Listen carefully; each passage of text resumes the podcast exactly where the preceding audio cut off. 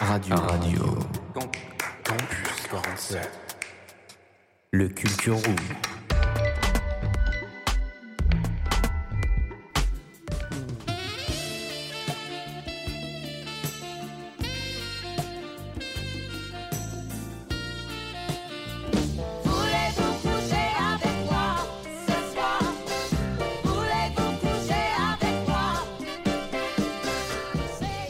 Bonjour, bonsoir à tous et bienvenue en direct de Radio Campus 47 pour une nouvelle émission de ce mois de la prévention. Je suis avec Max aujourd'hui, comment ça va? Nickel, Victor et toi? Ben, Ça régale, hein, franchement le soleil nous tapote le crâne, on est complètement abattus dans les studios de Radio Campus 47. Ouais, ça tape. Quel bonheur ce temps Et des intempéries qui ma foi arrivent euh, à point nommé et qui inondent nos baraques. Un pur régal aujourd'hui, on va recevoir du coup euh, Mathilde du planning familial qui va un peu revenir sur euh, le consentement et qui va aussi parler de la sexualité, bien sûr, le planning familial qui est là pour ça. hein. On va avoir le droit aussi à un petit point prévention que tu as fait avec euh, Lucie, c'est ça? Avec Lucie, il y avait Hugo et Solène aussi, on était euh, en groupe. Et ouais, plus particulièrement, l'émission d'aujourd'hui, c'est l'éducation sexuelle en général. Donc euh, voilà, on va détailler tout ça euh, avec le planning familial en grande majorité. Nickel. Il va y avoir aussi une petite interview des étudiants de l'INTEC, il me semble. Ouais, c'est ça. Euh, Loris et Mathéo qui euh, nous ont parlé au micro de Radio Campus 47. Toujours de la musique, toujours des chroniques, un pur régal. On va attaquer de suite avec Mathilde du planning familial alors Euh, non, je crois que d'abord, c'est euh, le petit point prévention, justement. euh, petite discussion, c'était euh, très tranquille. euh. Histoire de- d'introduire Ouais, le voilà, sujet. juste euh, pour Allez, rentrer en douceur. C'est parti. RC47. Salut l'équipe, comment ça va? Ça va nickel. Ça va très bien. Parfait. Aujourd'hui, ce serait chouette qu'on s'informe un petit peu plus sur les IST. Ok. Déjà, vous savez ce que ça veut dire? Infection sexuellement transmissible. Eh, il y en a un qui est au taquet Je suis là-bas. chaud, je suis chaud. Dis donc. Je l'avais aussi. Moi, je l'avais. Je l'avais. Ah, vous l'avez pas dit suffisamment vite là. allez, Je l'avais. Du coup, je vous ai concocté un petit quiz sur les IST pour en découvrir un peu plus parce que bah, on connaît les plus connus, mais on les connaît pas toutes et surtout on connaît pas leurs symptômes. Donc, si ça vous intéresse, on est parti. C'est parti. Moi, ça m'intéresse. go. Top Euh, Je suis une infection virale qui s'attaque au foie, qui provoque nausées, fièvre, vomissements, douleurs musculaires et articulaires. Oui, Hugo L'hépatite B. Oui Il est vraiment au taquet, Hugo. Merci, merci. Un point pour Hugo, zéro point pour Maxence qui a le seum, visiblement. Moi, je pense qu'Hugo, c'est un peu un faillot. C'est possible. Je suis juste le plus chaud, c'est bon. Il y en a des jaloux. Hein. Vous êtes prêtes et prêts pour la deuxième? Oui. Waouh Ah. La salle Je est euh, bouillante ce soir. Top Je suis une infection sexuellement transmissible et chronique qui provoque des inflammations et des lésions sur les organes génitaux. La syphilis? Non, ce n'est pas la syphilis, oui, Lucie. L'herpès L'herpès génital, Ah, un point pour Lucie. Bravo. Maxence, il faut que tu remontes la pente. Oui. Ce que j'ai oublié de préciser, c'est que là, euh, je vais vous parler de trois IST, donc je vous en ai déjà cité deux, et là, la dernière, c'est des IST qui sont euh, dans les plus euh, graves, disons, qui peuvent être guérissables, mais c'est pas les plus facilement guérissables. Donc la troisième, vous êtes prêtes et prêts? C'est bon. Top Je suis une infection qui se caractérise par des verrues génitales qui provoquent des saignements, des douleurs pendant les rapports sexuels et dans les cas les plus graves qui peut entraîner des cancers, notamment cancer du col de l'utérus. Oh. Toi, le VPH Exactement Maxence, Oh, un point par personne, c'est incroyable. Et tout à l'heure, je vous passe. On Ah. est là. Franchement, ça c'est mon équipe, ça c'est la Dream Team. Et tout à l'heure, bien évidemment, j'ai mal compté car j'ai fait 5 ans d'études de lettres. Je vous ai dit qu'il y en avait 3, mais il y en a 4. Ok, Donc, ça va départager là. Tout à fait, tout à fait. Quelqu'un va prendre la tête. Top Je suis une infection qui attaque le système immunitaire, qui provoque également de grosses fièvres et de grosses fatigues. Oui, Hugo Le VIH Tout à fait. Deux points pour Hugo. Je continue du coup, donc, qui attaque le système immunitaire, qui provoque grosse fièvre, grosse fatigue, éruption de plaques rouges sur le corps et le visage, diarrhée, vomissement. Donc on continue le jeu si ça vous plaît Est-ce que vous êtes Ouais, chaud ce soir Moi, j'ai envie de gagner un peu. Donc Lucie a un point, Maxence un point, Hugo est en tête avec deux points. Let's go. Maintenant, on va parler des IST qui sont un peu plus facilement guérissables, qui ont des vaccins. euh, Il y a des manières de se soigner avec ces IST. Enfin, pas avec, contre ces IST. Vous avez compris? On a compris. Top Je suis une infection qui provoque des lésions cutanées, des rougeurs et des symptômes semblables à ceux de la grippe, fièvre, maux de tête, fatigue. Oui, L'hépatite B? Non. Et non, on l'a Non, déjà on l'avait dit. dit. Il est temps de suivre, monsieur. Mais je suis à la ramasse ou quoi là Tout à fait. Le gars prend l'accent du sud quand il perd. C'est intéressant. Pas Euh, je suis né ici, donc euh, Et quand tu gagnes, tu as quel accent? Pareil. Super, merci Max. D'autres réponses? Ouais, non, je sais Mais pas. le pire, c'est que tout à l'heure, quelqu'un l'a cité. Ah, c'est la syphilis? Oui. Allez. J'ai le droit du coup quand même. Tu as le point. Allez, allez. ça fait Ou plaisir. alors un demi-point, mais c'est chiant. Donc en fait, t'as un allez, point. vas-y, je suis C'est fair bon, play, on je lui prends. laisse je le prends- point. Ah ouais? Il Oui, prend on le lui large. laisse. Hugo, vous, excusez-moi du terme, mais vous défonce avec 3 points. tu peux t'excuser bien fort, hein, parce que c'est quand même assez violent. Donc un point pour Lucien, un point pour Max, 3 points pour Hugo. Il n'y a pas de prix. Zéro à la fin, tu gagnes un dictionnaire, comme dans Question Yes. pour un champion. Je pourrais caler un meuble. Pour meubler un petit peu cette émission. Oh, jamais. Top, je suis une infection qui provoque des douleurs et des saignements pendant le rapport sexuel et pendant qu'on urine. Et euh, ça provoque également des écoulements anormaux. Attends, j'ai plus. La chlamydiose Non, ce n'est pas ça. A un nom un peu... J'avoue, moi, je connaissais pas celle-ci. Ça commence par un G. Ouais, et ça finit par Oui, E. oui, je- La gonorrhée. Ah, waouh. Et non pas gonorrhée de Balzac. Vous savez quoi? Pendant que j'écrivais ce quiz, j'y ai pensé, j'ai fait devant mon ordi, et je me suis dit, il faut que j'y t'as pense t'as écrit la vanne? Non, je l'ai pas écrit. Je- Ça aurait été T'imagines incroyable. la si- go C'est exactement ce que j'aurais pu faire par contre. J'écris vraiment tout. Non, mais j'y ai pensé, et je suis très fière de vous l'avoir ressorti en direct. J'étais honoré. Et Oh. de Balzac. vous êtes prêtes et prêts pour la suite? Top Je provoque des infections, des saignements, des sensations de brûlure, des écoulements anormaux et des douleurs. En gros, la joie. Chlamydia, du coup? Tout à fait, la chlamydia. bravo. Bravo. Euh, J'ai perdu le compte des points. Donc toi, t'en as 4. Hugo a 4 points. Maxence en a 1. Bon, il est là. Il fait acte de présence. On Rigole à t'aime nos beaucoup. blagues. On. Il rigole à nos blagues et ça, c'est un très bon est-ce qu'on fait ça pour les points finalement? Oui. On est là totalement. pour s'informer. Le Bon. jeu, on- c'est important de participer au jeu. Moi, je veux archi Je- gagner, je m'en bats les couilles. Horrible. Et toi, Lucie, tu as 2 points. Si je ne m'abuse, je crois. Alors là, attention, c'est la dernière. Ok, ok. Attends, je sais plus si. Je l'ai faite celle-ci ou pas Bah, Vas-y, fais La chlamydia, on l'a faite Ouais, mais à la fin. Bon, bah, c'est. la- C'est bon. Je suis Dory, quoi. Donc là, c'est la dernière. Et oui, ce petit jeu touche à sa fin, malheureusement. Top Je provoque des démangeaisons, des sensations de brûlure quand on urine et après les rapports sexuels. Bon, elles se ressemblent un peu toutes, celles-ci. Les... Celles qui sont facilement guérissables, elles, sont- elles se ressemblent un peu. Elles ne sont pas très originales. Elle, elles manquent de personnalité. Est-ce que ce serait l'hépatite A? Je dis ça parce que je sais que ça existe, mais je crois qu'on l'a pas cité. Ah non. Alors là, le nom, il est un peu plus... euh, pareil, je le connaissais pas. Ça commence par un T. Et j'avoue que c'est un nom un petit peu complexe. La trichomonase. J'aurais- Ah non, je connais pas. Un nom absolument incroyable. Ça fait rêver, hein, Non, tout ce que je viens de vous dire là. Bon, bon. pas tellement. Ça donne pas envie, on est d'accord. Non. Eh bien, l'ensemble de ces IST peuvent être transmises durant des rapports non protégés ou de la mère à l'enfant durant la grossesse. Qu'est-ce qu'on peut faire du coup pour éviter ça La plupart elles sont, euh, tu peux les, les soigner par euh, Mm. différents biais. Ouais. Mais euh, surtout, il faut se faire dépister. Tout à fait. Donc bien évidemment, euh, vous n'êtes pas tout seul. Si jamais vous êtes, euh, vous avez une de ces IST, il y a euh, des vaccins, des, des traitements. Tout à fait, c'est le mot que je cherchais. En effet, du coup, pour éviter l'ensemble de ces IST, donc même s'il y a des vaccins et tout, mieux vaut quand même éviter de passer par ces moments très compliqués quand même et euh, pas très agréables. Donc évidemment, on pense aux moyens de contraception. Mais ça, on va en parler euh, dans un deuxième temps. Déjà pour l'instant, pour continuer un peu dans le dans une sorte de quiz, euh, j'aimerais no- notamment me concentrer sur le VIH. Et je trouve que c'est important d'aller au-delà de nos préjugés sur les IST, et notamment le VIH qui est très connoté, qui subit beaucoup de, de clichés, de préjugés. Donc je vais vous poser une question. Comment vous pensez que le VIH se transmet? Et là, on n'hésite pas à dire des choses, même que vous pensez bêtes, euh, on est là pour informer. Bah, déjà, euh, pendant une, euh, une relation sexuelle, donc bah, par pénétration, déjà, tout simplement. Pas que pénétration. Ah ouais? Ça peut être aussi euh, par voie orale. Ok. Donc par exemple, une fellation non protégée, euh, le VIH peut passer. Ok, bah, je savais pas, tu vois. Voilà.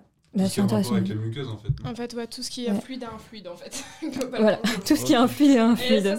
J'ai envie d'appeler l'émission comme ça. Exactement. Tout ce qui est un fluide, c'est un fluide. Donc voilà, en fait, c'est tous les rapports sexuels non protégés. Il y a un- si une personne a le VIH, eh bien, c'est très probable Et que vous l'ayez puis, euh, également. de la mère à l'enfant aussi, non Et du père à l'enfant, peut-être, ça, j'en sais absolument rien, mais. euh, Également, euh, en fait, c'est durant la grossesse. Ouais. Donc du coup, bah, à, à moins- tant, tant que la personne peut, peut porter un enfant, il peut y avoir une transmission de VIH euh, de la personne qui a l'enfant à l'enfant durant la grossesse. Il y a aussi un troisième vecteur pour euh, transmettre le, le VIH. Est-ce que vous savez ce que c'est? Euh, peut-être euh, à un moment donné, je sais pas si euh, euh, sans qu'il y ait pénétration, s'il y a je sais pas éjaculation à côté ou euh, peu importe, je sais pas. Bah ça, ça rentre dans les rapports Ouais. sexuels non protégés. En Par- fait, tout ce qui a à voir au sexe non protégé. Par le sang, non?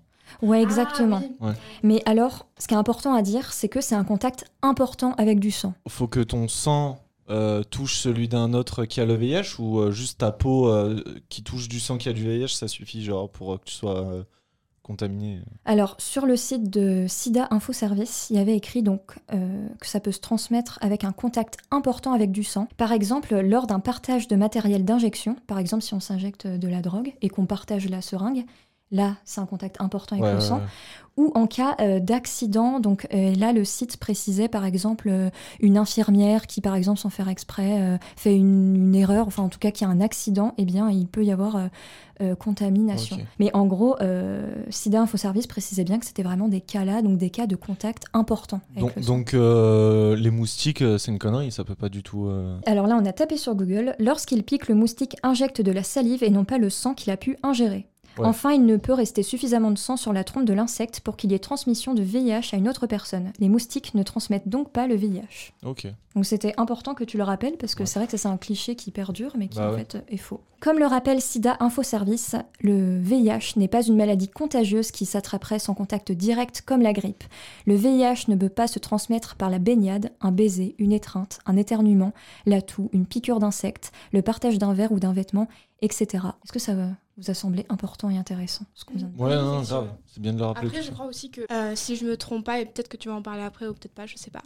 Mais si je me trompe pas, euh, il me semble que du coup, un- une personne qui prend un traitement euh, en sachant qu'elle est séropositive ne risque pas de. Enfin, a peu de chances de, de- d'infecter euh, son sa partenaire sexuelle.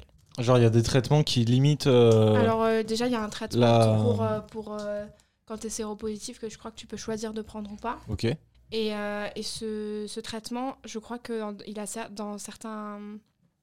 Je suis pas sûre qu'il limite totalement, mais en tout cas, euh, je crois pas que. Après, il y a aussi une question de quand, quand tu es séropositif, t'es pas toujours euh, contagieux. Ok, d'accord. La prise d'un traitement antirétroviral rend le virus intransmissible. Une campagne d'information de l'aide suisse contre le sida vient de démarrer. Sous traitement, une personne séropositive ne transmet plus le VIH. Et donc, pour les personnes séropositives, ces informations sonnent comme une libération. Ils ont désormais la possibilité d'avoir des rapports sexuels sans préservatif et d'avoir des enfants sans craindre de transmettre le VIH. Donc, heureusement, avec euh, les avancées euh, scientifiques et médicales, maintenant il y a des traitements. C'est euh, génial. Bravo la médecine. Enfin, je- bravo les personnes qui ont trouvé ça. Ça mérite un applaudissement. Donc Lucie, tu le disais tout à l'heure, pour éviter les IST, l'important c'est de se faire dépister. Et comme l'expression le dit si bien, mieux vaut prévenir que guérir. Certaines infections peuvent être transmises à la naissance. C'est pourquoi, même si vous n'avez jamais eu de relation sexuelle, ne vous dites pas, bah j'ai jamais rien fait, donc euh, c'est sûr que j'ai rien, je me protège pas. En fait, mieux vaut être sûr. Oui, parce qu'il y en a, on peut avoir des, maladies euh, sexuellement transmissibles aussi de base. C'est-à-dire qu'il y a des, mala- enfin, des, maladies, pardon, des infections qui, sont, euh, qui peuvent être transmises, mais qui peuvent aussi bah, du coup, être là depuis, depuis Voilà, comme ça passe de euh, euh, la mère à l'enfant durant la grossesse, en fait, vous pouvez très bien euh, bah, avoir une IST, mais bah, du coup sans le savoir, ou, bien du coup dès la naissance. Et donc le fait, évidemment, d'avoir des relations sexuelles non protégées, en plus d'avoir le risque d'avoir une IST, et l'autre risque majeur, bien évidemment, c'est la grossesse non désirée. Et donc pour se protéger durant des rapports sexuels, eh bien, qu'est-ce qu'on prend? Enfin, qu'est-ce qu'on fait? Qu'est-ce qu'on achète? Bah, le classique, j'ai envie de dire, les préservatifs. Ouais, mais là Le- tu es allé trop le loin. Je faisais juste une introduction. Ce sont les du coup les moyens de contraception. Ah, ok. Tout à fait. Mais toi, tu- déjà compris. euh, Tu es au taquet. Vous connaissez quoi comme moyen de contraception? Bah, du coup, euh, ouais, comme je disais, préservatif. Le préservatif masculin ou féminin Un des plus répandus aussi, euh, la pilule. Mhm. On nous a parlé d'un petit truc, je le précise parce que bon, on va faire un petit tour. euh, je vais sortir euh, le truc euh, dont on a parlé aujourd'hui avec le, planning familial que vous allez entendre juste après. Euh, elle nous a parlé de comment ça s'appelle déjà, tu sais les petits trucs exprès pour. Je sais euh, Plus du tout. c'est euh, donc de toute façon on va en parler juste après, mais en fait c'est un moyen de contraception pour tout ce qui est autre pratique que la pénétration. Donc euh, que ce soit euh, cunilingus ou euh, anulingus, je crois que c'est comme ça que ça s'appelle. Euh, c'est comme des, petites, des petits carrés de, de latex qui sont posés directement dessus et qui en fait sont normalement utilisés chez le dentiste pour protéger une dent. Ouais, je crois que c'est Ouais. ça. Je sais plus exactement, elle nous expliquera mieux, Mathilde, mais, euh, mais voilà. Mais je crois même qu'il y a des personnes qui, euh, pour des rapports comme ça, donc par exemple cunilingus, fellation, etc., qui euh, prennent un préservatif et coupent. Ouais, exact. C'est ce qu'elle nous a dit aussi. ouais, Mais du coup, je sais pas à quel point c'est bien ou pas. ce dont Je parlais, pas. c'est pas très, euh, très trouvable. Enfin, c'est un peu. Bah, moins, en fait, ce qu'elle nous a parlé, c'est justement le fait de découper un préservatif et tout. En fait, c'est un truc euh, prédécoupé, on va dire. Enfin, ça a Mm. déjà la forme euh, qu'on veut que ça ait carrément. quand on découpe un préservatif, tu vois. C'est un Ouais. truc déjà fait comme ça. Donc du coup, il y a ça, mais c'est un moyen un peu, euh, bah t'es là, à couper ton préservatif. Donc il y a vraiment C'est c'est. pour, euh, du coup, c'est hors euh, l'idée euh, d'av- d'avoir de la contraception pour pas avoir d'enfants. C'est euh, de la contraception pour pas du coup choper d'infections euh, trans- sexuellement transmissibles. du coup. Est-ce que vous en connaissez d'autres, des moyens de contraception? Euh, Il y a aussi euh, le stérilet, je crois. Le stérilet, tout à fait. Qui d'ailleurs aujourd'hui s'appelle dispositif intra-utérin. Ouais. Il y en a deux, Ah, je ça, crois. ils ont changé de nom. Ouais, C'est qu'il y a le, le hormonal ouais. et Oui. celui en, en cuivre. Oui, c'est ça, ouais. ouais. Et du coup, ça, c'est chaque personne euh, qui voit ce qui lui convient le mieux. en fait. Mm. Il y a aussi l'anneau, Mhm. le patch et l'implant. Et d'autres moyens de contraception, encore une fois, dont Mathilde va nous parler, qui sont masculins et très peu connus au final. Ouais, ça c'est très important, euh, la discussion qui va suivre avec Mathilde du planning familial.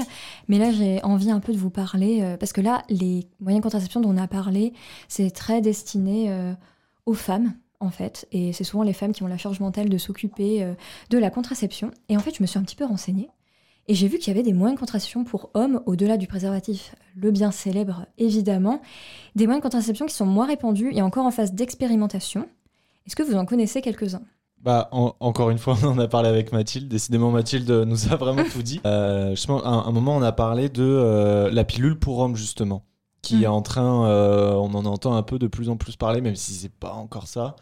Euh, Bah, Je ça- crois pas que ce soit mis sur le marché. C'est pas encore mis sur le marché, mais doucement, euh, j'ai l'impression que on en entend un peu plus parler à droite à gauche, euh, sur les médias ou des trucs comme ça. Donc, à voir si ça se démocratise vraiment euh, au bout d'un moment, j'espère.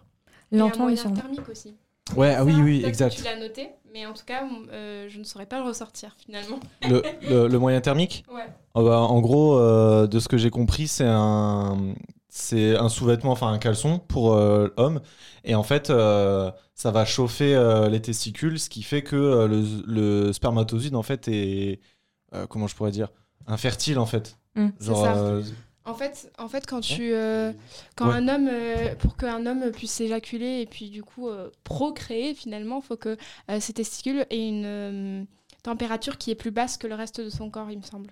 Que c'est ouais, ça oui, c'était ça qu'elle ouais. C'est exactement ça, la contraception masculine thermique, alias le slip chauffant. Elle nous a sorti un autre nom aussi, mais je sais plus quoi. Avez-vous envie de posséder un slip chauffant? Est-ce que c'est agréable? Est-ce que ça masse un peu les slips chauffants? En Je pense- plus je de pense t'empêcher en- de faire en- des bébés. En hiver, ça doit être cool. Par contre, là, en été, avec la canicule, ça Ah va ouais. être Grand horrible. merci. En hiver, on dit pas non, mais en été. Ouais, euh. Mais donc ce moyen existe. Il y a aussi euh, des injections intramusculaires de testostérone. Mais ça, de ce que j'ai vu, c'est quand même assez, euh, assez délicat parce qu'il faut y aller toutes les semaines, se faire piquer. Ah ouais. Donc je sais pas si euh, ça peut, euh, dans le temps, être moins régulier. Je sais pas s'ils peuvent chercher à faire ça. Mais en tout cas, ça existe. Mais voilà, faut quand même y aller assez régulièrement pour recevoir l'injection. Et euh, tu parlais d'injection tout à l'heure. En Mhm. effet, il y a des injections de gel dans les testicules. Ah ouais? En gros, qui permettraient de bloquer les spermatozoïdes. Et ça, Voilà. et genre, c'est une injection tous les combien de temps Enfin, ça se passe comment? Bah là, en fait, c'est encore expérimental. Ils Ah, l'ont testé chez euh, le singe. Ils ont testé ça chez euh, l'animal et ça a fonctionné. Donc je pense que, euh, je sais pas si, je pense que pour l'instant, c'est pas encore sur le marché. Ouais. euh, comme beaucoup malheureusement d'autres contraceptifs euh, masculins. Mm. Alors ça, c'est... Il y a aussi la vasectomie qui existe. Ouais. Est-ce que vous connaissez? Après, la, la vasectomie, c'est. C'est comme la ligature des trompes. Bah, c'est délicat dans le sens où c'est définitif, quoi. Ouais, alors en fait, il faut savoir que c'est réversible. Ah ouais? Mais euh, voilà, t'es quand même pas sûr à 100% que ça se fasse, mais il y a des personnes qui, qui ont refait l'opération et c'est réversible. Par contre, je crois qu'il y a un- une limite de temps. Si tu le fais ouais, au ouais, bout de ouais. 30 ans, peut-être que c'est plus réversible, tu Mm. vois, je sais pas. Mais en tout cas, oui, ça peut être réversible. Donc c'est important à Ah ouais, savoir. putain, Après, bien sûr, euh, faut pas. Vous... Je pense que si vous vous dites euh, bon bah là, je veux des enfants dans 10 ans, faut peut-être pas faire la vasectomie quoi. Ouais. Faut quand même, je pense un peu se dire euh, que t'as pas envie d'avoir des enfants ou quoi que ce soit. Et bien sûr, simple et efficace, le préservatif, le fameux, le bien-aimé préservatif. Le classico. Évidemment, on le répète, chaque moyen ne convient pas forcément à tout le monde. Choisissez celui qui vous convient le mieux et avec lequel vous êtes le plus à l'aise. Ça reste un choix personnel qui ne regarde que vous, mais n'hésitez pas à en parler avec votre partenaire. Dans tous les cas, la communication est essentielle dans tout type de relation sexuelle, que ce soit avant, pendant ou après. Surtout si vous commencez un rapport sexuel et que ça ne vous convient pas, vous pouvez toujours dire non et ça peut s'arrêter. On le dira jamais assez, mais le consentement, c'est la base. Non, c'est Non. Merci. Vous suivez, c'est bien. Et je sais pas, c'est non quand même. Voilà. En fait, tant que c'est pas un oui avec euh, beaucoup d'entrain, c'est non. D'ailleurs, euh, on va avoir un petit point euh, consentement finalement euh, dans pas si longtemps que ça au cours de l'émission, donc restez bien à l'écoute. Bref, le but premier du sexe, c'est quoi? Que tout le monde prenne du plaisir. J'ai pas du tout lu ce que t'avais écrit. Mais Le- euh, Le plaisir, évidemment, c'est le principal. Mais il faut garder en tête les risques, on les a dit, et connaître les solutions pour éviter ces risques. Avez-vous apprécié ce Bien moment? sûr. j'ai adoré, j'adore ta voix. Avez-vous appris des choses? Exactement. Est-ce que ça vous donne envie d'aller procréer, D'aller euh, faire du sexe sans... Est-ce que là, vous avez envie de faire du sexe non protégé Après tout ce que j'ai dit? Non, j'ai peur. Surtout, je, je tiens à dire que je les regarde avec un regard noir. RC47. Aujourd'hui, on se retrouve au planning familial. Alors, c'est Lucie et Hugo au micro. Salut, salut. Et on est aujourd'hui avec Mathilde du planning familial. Comment vas-tu, Mathilde? Je vais bien, merci. Alors, déjà, quel est ton rôle au sein du planning familial? Euh, moi, je suis conseillère conjugale et familiale au sein du planning. Je suis salariée. On est deux salariés au planning. Et euh, voilà. On a toutes et tous déjà entendu parler du planning familial, ne serait-ce que dans les collèges, etc. Et des aides qui nous étaient disponibles grâce à ce dernier. Est-ce que tu peux nous expliquer plus clairement ce qu'est cette structure? Alors, le planning familial, c'est une association euh, qui existe un peu partout en France.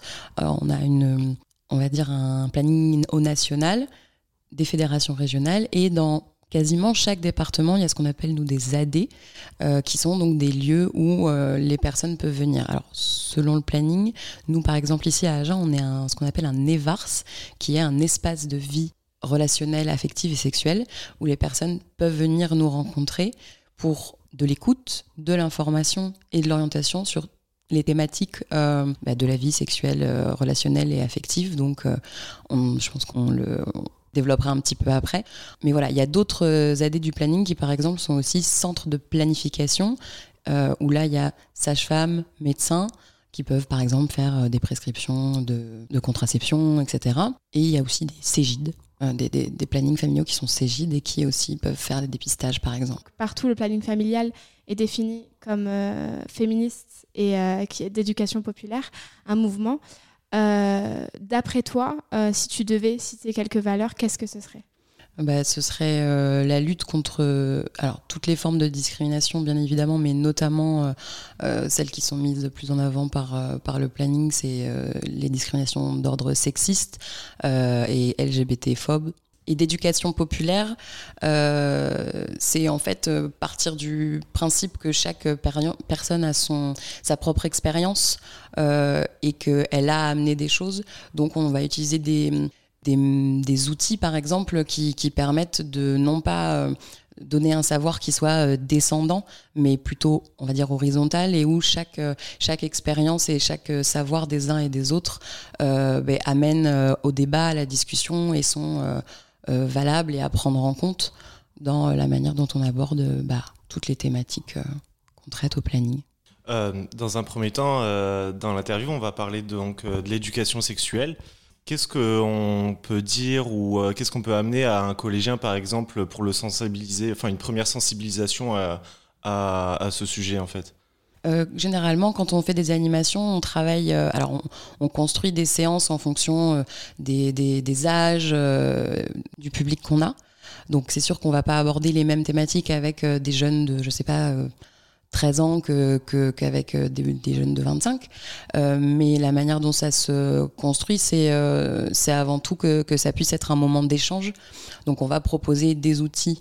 Euh, pour le faire, d'éducation populaire, mais où en fait le, le- le débat aura toujours sa place et surtout on va partir de bah, leurs questionnements et euh, leur- les situations qu'ils peuvent, euh, qu'ils peuvent amener pendant ces, ces séances d'animation pour pouvoir en discuter, pour quand il y a des choses à préciser vraiment de- en, en termes d'information, de pouvoir les délivrer, mais aussi de, de débattre autour de choses plus, on va dire, plus floues ou, ou- ou- ou les choses qui font un petit peu débat.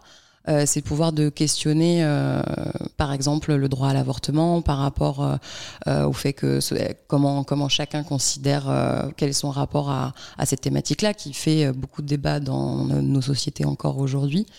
Ben, ça va être de pouvoir entendre aussi, par exemple, les personnes qui, qui seraient contre ou qui auraient des avis euh, très tranchés et de pouvoir remettre de la discussion autour avec, euh, avec euh, nous.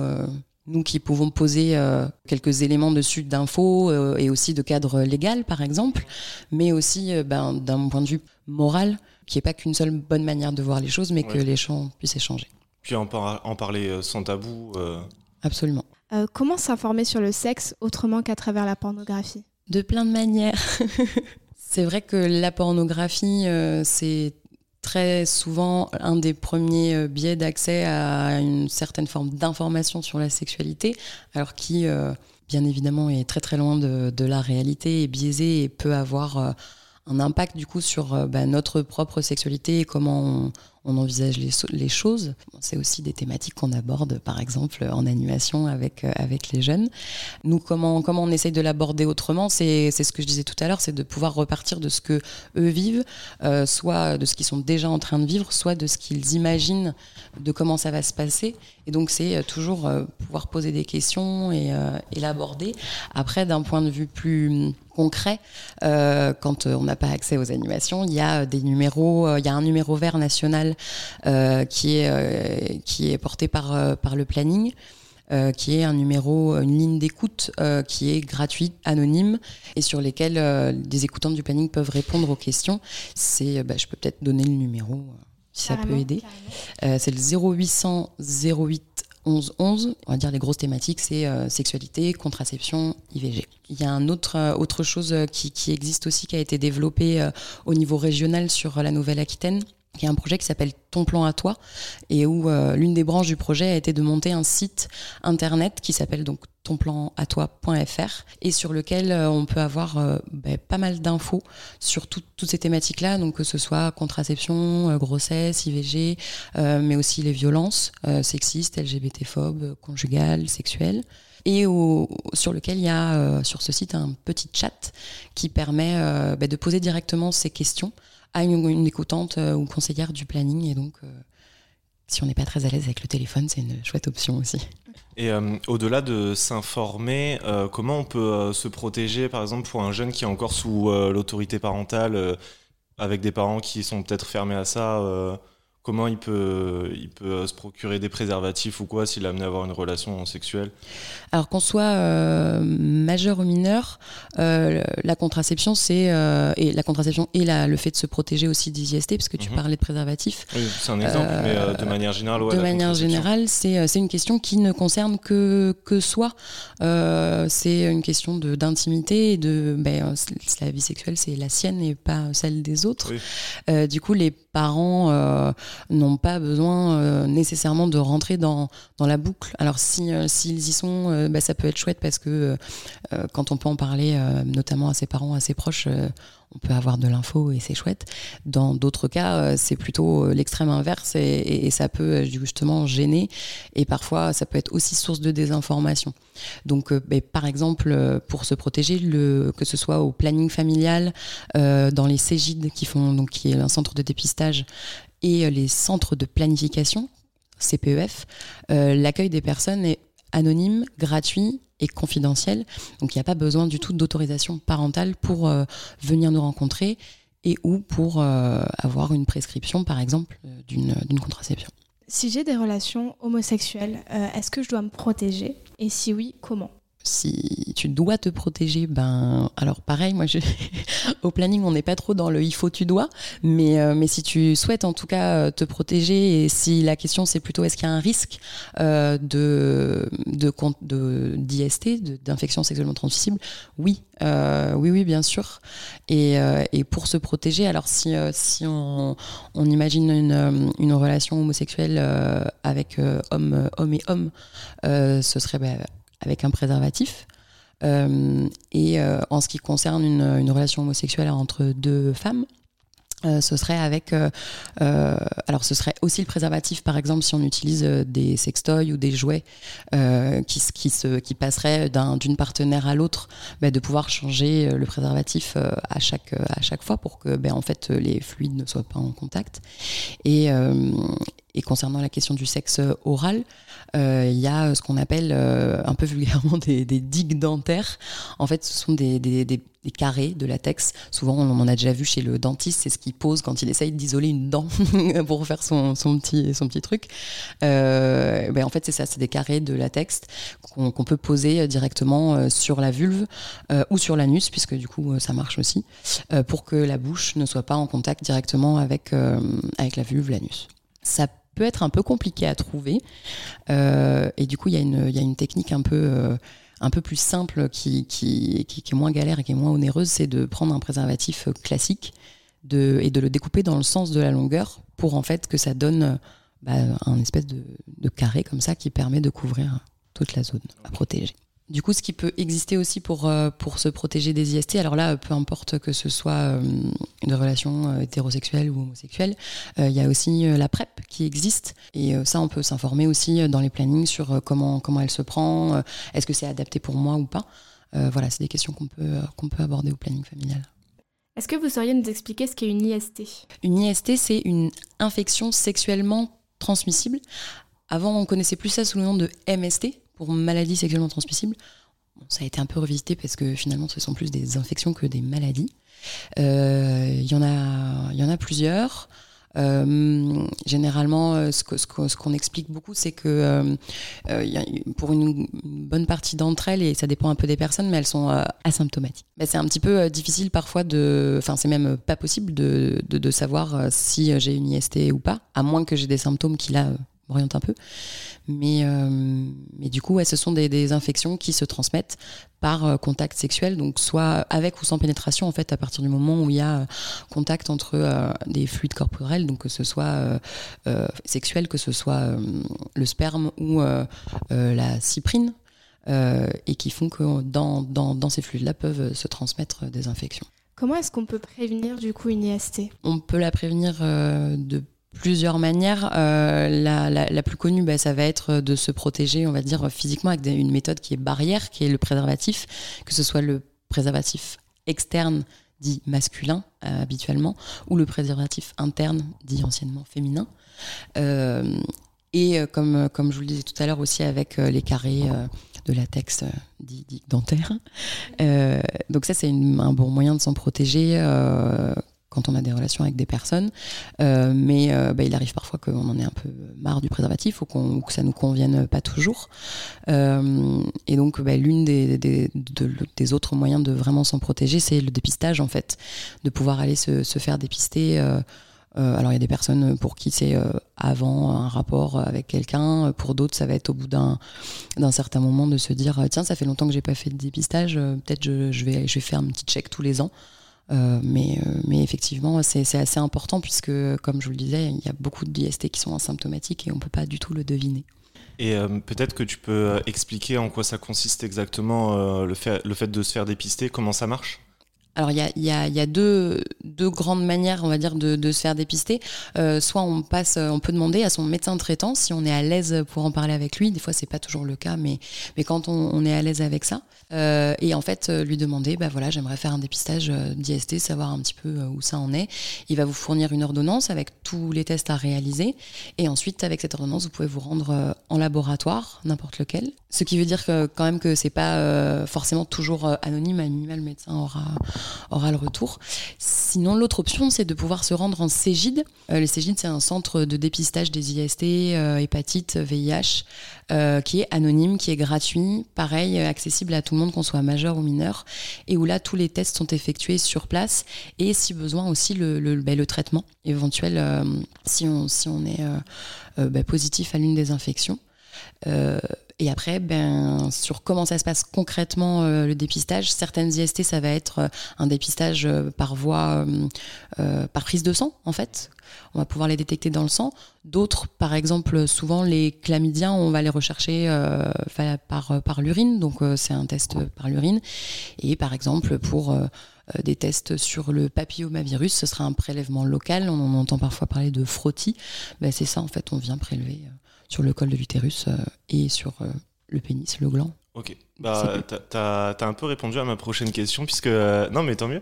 J'allais te demander justement comment, euh, par exemple, un mineur qui veut pas en parler à ses parents, il peut se faire dépister? Bon, bah, du coup, tu as répondu. Il peut absolument ouais, se, rendre, euh, se rendre en Cégide. Si jamais c'est un petit peu compliqué de savoir où, où trouver le numéro du Cégide, bah, il peut appeler, il, tape, il peut taper euh, Cégide et sa ville. Mais des fois, quand on est dans des zones euh, où où il n'y en a pas, euh, le, appeler le numéro vert qui va pouvoir orienter les personnes, bah, notamment vers les Cégides, mais aussi vers plein d'autres structures. Donc le, le- le fameux numéro vert permet... permet d'être orienté en fonction de là où on habite, même si ça reste bien sûr anonyme et confidentiel. Et euh, sinon, bah, appeler, euh, appeler un planning, euh, on- il sera en capacité de vous orienter. Est-ce que euh, tu pourrais nous citer euh, un ou plusieurs exemples de moyens de contraception? Euh, mais L'un des plus connus, ça va être souvent la pilule, c'est ce qui est donné hein, souvent au premier, un premier moment, alors que des fois ça convient pas. Euh, Il y a aussi ce qu'on a, ce qu'on a, ce qu'on a appelé longtemps le stérilet. Aujourd'hui, on appelle ça dispositif intra-utérin. Donc euh, ça, c'est une méthode qui vient se, se, mettre dans, dans l'utérus. Il y en a deux. Il y en a un qui est hormonal, l'autre euh, euh, non hormonal qui est au cuivre. Euh, Il y a l'implant, euh, les préservatifs, comme, euh, comme on le disait tout à l'heure, le patch, l'anneau contraceptif, les spermicides, les diaphragmes. Il y, a- beaucoup, beaucoup euh, de choses. Est-ce que j'en oublie? Après, il y a toutes les, méthodes aussi dites euh, naturelles, euh, dont, on, dont on peut parler aussi, même si on sait qu'elles sont moins fiables et, parfois pas adaptées. La méthode de- du retrait, de la température et de l'analyse, enfin de l'observation des glaires cervicales, ce sont aussi des méthodes de contraception, en tout cas de limitation de risque. Et il y a aussi euh, des contraceptions euh, masculines qui existent. On a, ce qu'on entend parfois le, slip chauffant, Euh, mais nous on parle plutôt de méthode thermique. Ça, a- été appelé aussi le RCT, le remonte-couille toulousain, qui est en fait une méthode qui permet de, simplement mettre les, en fait, les testicules. produisent des spermatozoïdes à partir du moment où elles sont à une température un peu plus basse que le corps. Et la méthode thermique fait qu'en plaquant les testicules contre le corps, euh, ben, la production s'arrête, en tout cas diminue. Et alors, bon, ça nécessite euh, un spermogramme, etc. Et c'est pas fait n'importe comment, mais c'est une méthode qui tend un petit peu à se développer et, euh, où on a de plus en plus de demandes à savoir qu'est-ce que c'est, comment ça marche, et qui intéresse aussi. Et puis après, il y a les méthodes de contraception dites définitives, de ligature des trompes et ou de vasectomie. Euh. Je sais- pas si on est euh, un peu hors sujet et tout, mais j'ai vu euh, sur internet il y a pas longtemps qu'on est en train apparemment de, de faire des pilules pour les hommes. T'as des infos sur ça Ou c'est Oui. trop expérimental pour l'instant? Je sais pas du tout. Alors, bon, là, euh, peut-être peut-être que je me trompe, donc je, je, je, je parle, mais peut-être je m'avance un peu. Il me semble en fait que euh, la- les tests de, de, de pilules pour, euh, même pour les hommes euh, sont, sont faits depuis bien longtemps. Et en fait, euh, Ah, a ok. priori, il y a plein de... Cette pilule est prête depuis très longtemps. Elle est prête depuis très longtemps, c'est notre société qui est pas prête à, à accepter que, euh, que cette, la charge contraceptive puisse peser sur les hommes et surtout que les effets secondaires euh, de la pilule euh, masculine, euh, bah, a priori, ne seraient pas acceptés alors que ce seraient les mêmes hein, que, que, Oui. que celles que, que vivent certaines femmes en prenant la pilule, mais ça coince. Ouais. Mais on, espère que ça Oui, oui, va. bah. À un moment, on y arrivera. RC47. Radio Campus 47.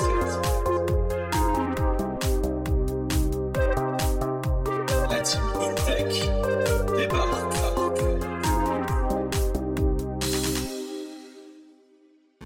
Radio. Radio Campus 47. L'instant geek.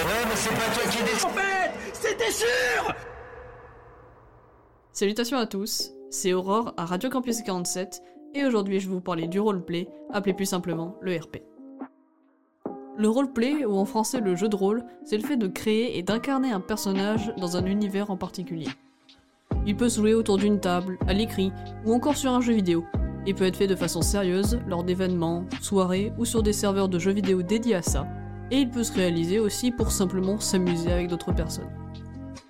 Lorsqu'il est fait autour d'une table, il y a un maître du jeu qui a pour objectif de diriger les joueurs afin qu'ils poursuivent l'histoire, mais sans pour autant totalement les brider dans leur avancée. Il est possible d'interagir avec des PNJ, des personnages non joueurs, ou encore de divaguer. Lors des parties, il est également possible d'ajouter un système de G2D pour valider ou non des actions et qui entraîneront des conséquences.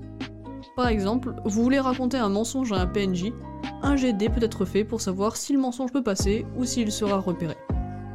Si le est réussi, le personnage avec qui le joueur parle ne pourra pas savoir que c'est un mensonge et acceptera ce qu'il lui a annoncé. Inversement, s'il s'en rend compte, il pourra avoir de la méfiance ou s'énerver contre le joueur. Suite à un dés raté, il va falloir improviser et replanifier nos plans en s'adaptant à la réaction du PNJ. Le RP autour d'une table peut être fait sur l'univers Donjons et Dragons par exemple. Également, les histoires dont vous êtes le héros sont de bons exemples. Il est possible d'y jouer seul comme en groupe.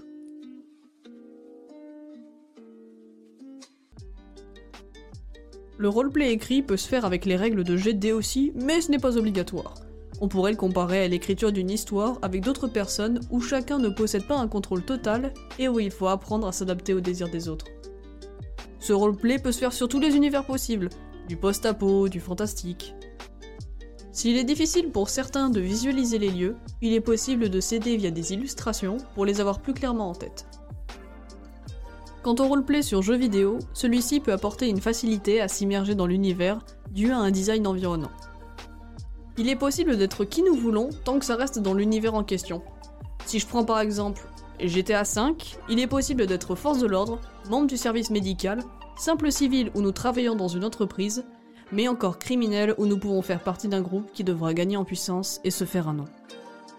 Il existe d'autres jeux comme Red Dead Redemption 2 ou encore Baldur Gates où il est possible de faire du RP. Cependant, chaque jeu a ses spécificités, mais il serait trop long de rentrer dans les détails. Comme j'ai pu vous en parler, il est possible de faire du RP simplement en délire avec des potes ou sur un jeu qui n'a pas comme priorité le RP. Vous pouvez très bien le faire sur Clash of Clans, Dofus, Minecraft ou encore Age of Empire en incarnant le dirigeant de votre métropole par exemple. Si vous êtes dispo pour faire du jeu de rôle, je ne peux que vous le conseiller. C'est un très bon exercice pour l'improvisation, gérer le stress et s'adapter. Cependant, ne privatisez pas votre vie RP au détriment de votre vie sociale. Gardez en tête que le jeu de rôle est un hobby. Sur cette explication de ce qu'est le RP, c'était Aurore. Je vous souhaite la bonne soirée à toutes et à tous. À bye bye. RC47. Just another day.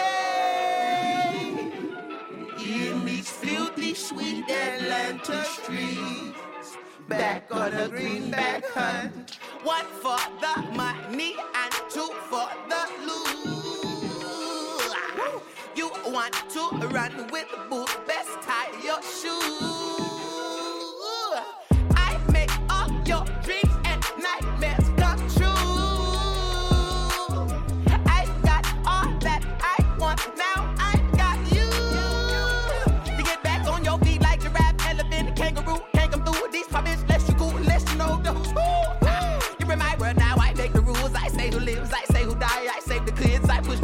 Delete the crew. Got me John Q. Call me a Bitches, I be right for the motherfucking guy. See, I go loco for my freedom. It's the only thing that's real these days. No fear, no shame. Matter of fact, Let's get this straight. I ain't no rapper.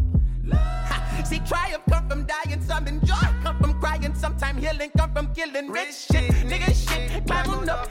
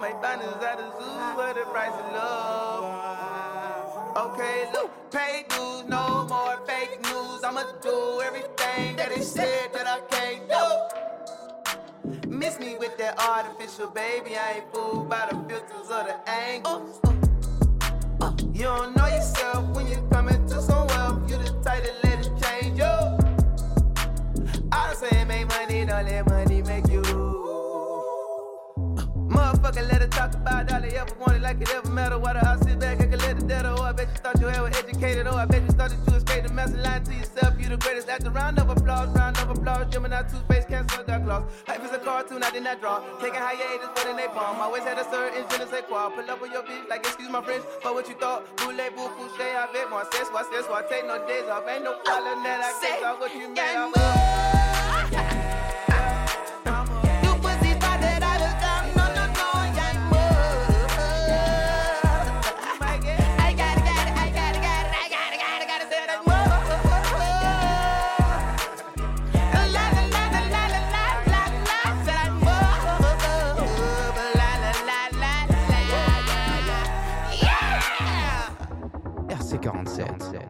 Toujours en direct de Radio Campus 47 aux côtés de Max. Et du coup, pour la musique, c'était Up de Earth Gang, ce groupe de ricains complètement barjo. Et pour la chronique, c'était Aurore qui nous a du coup euh, fait un petit épisode de manette ou clavier. C'était sur le roleplay, euh, qui nous a introduit un peu euh, toutes ces notions de jeu de rôle. C'était Mathilde du coup qui a fait un premier point sur la sexualité. hein. Au planning familial, c'était avec Lucie. Euh, on va du coup rattaquer de suite avec euh, la deuxième partie de cette interview qui va du coup euh, un peu revenir sur un aspect un peu plus féministe du planning familial. On rappelle toujours que le planning familial se situe 6 rue Chaudorly, derrière la mairie à Agen. Le numéro de téléphone, c'est le 05 53 66 27 07. Allez-y pour tout conseil conjugal et familial. Les portes sont grandes ouvertes. Et on rattaque de suite avec la deuxième partie de l'interview. Yes, c'est parti. RC47. De retour avec Mathilde. Je suis toujours avec Hugo. Comment Toujours ça là, nickel. va Et toi, Mathilde? Ça va aussi, toujours là, contente. Alors, on va euh, se concentrer sur euh, le pan un peu féministe du planning familial parce qu'on se rappelle, du coup, le planning familial est, est défini comme un mouvement euh, féministe et d'éducation populaire. Lors d'une émission précédente, euh, nous avons parlé d'harcèlement de rue. Et on a parlé notamment avec La Mèche, euh, l'association féministe euh, sur Agen, qui nous a parlé du fait que vous aviez un dispositif qui permettait euh, d'aider les victimes, victimes de violences conjugales. Oui, en fait, on fait partie d'un protocole départemental qui nous donne le statut de LEAO, donc lieu d'écoute, d'accueil et d'accompagnement des personnes victimes de violences conjugales. Et est, c'est nous qui sommes référents sur la Genève comme, comme lieu d'écoute. Euh, mais ça va être dans un premier temps de les, accueillir pour qu'elles puissent euh, bah, nous dire un petit peu ce qui se passe euh, pour elles. Et, donc c'est un vrai, avant tout un travail vraiment d'écoute, donc de peut-être pouvoir clarifier avec la personne bah, comment elle se sent, ce qui se passe pour elle, mieux comprendre ben voilà, dans quelle situation elle est, qu'est-ce qui se passe avec ce, potentiel partenaire violent, et aussi bien sûr de pouvoir lui lui donner des infos sur euh, bah, ce que sont les mécanismes des violences conjugales euh, avec, euh, avec des phénomènes d'emprise, avec des choses qui sont toujours très cycliques en fait. C'est toujours la même histoire quasiment. Et de pouvoir mettre en lumière auprès de la personne bah, ce mécanisme-là qui est souvent pas connu.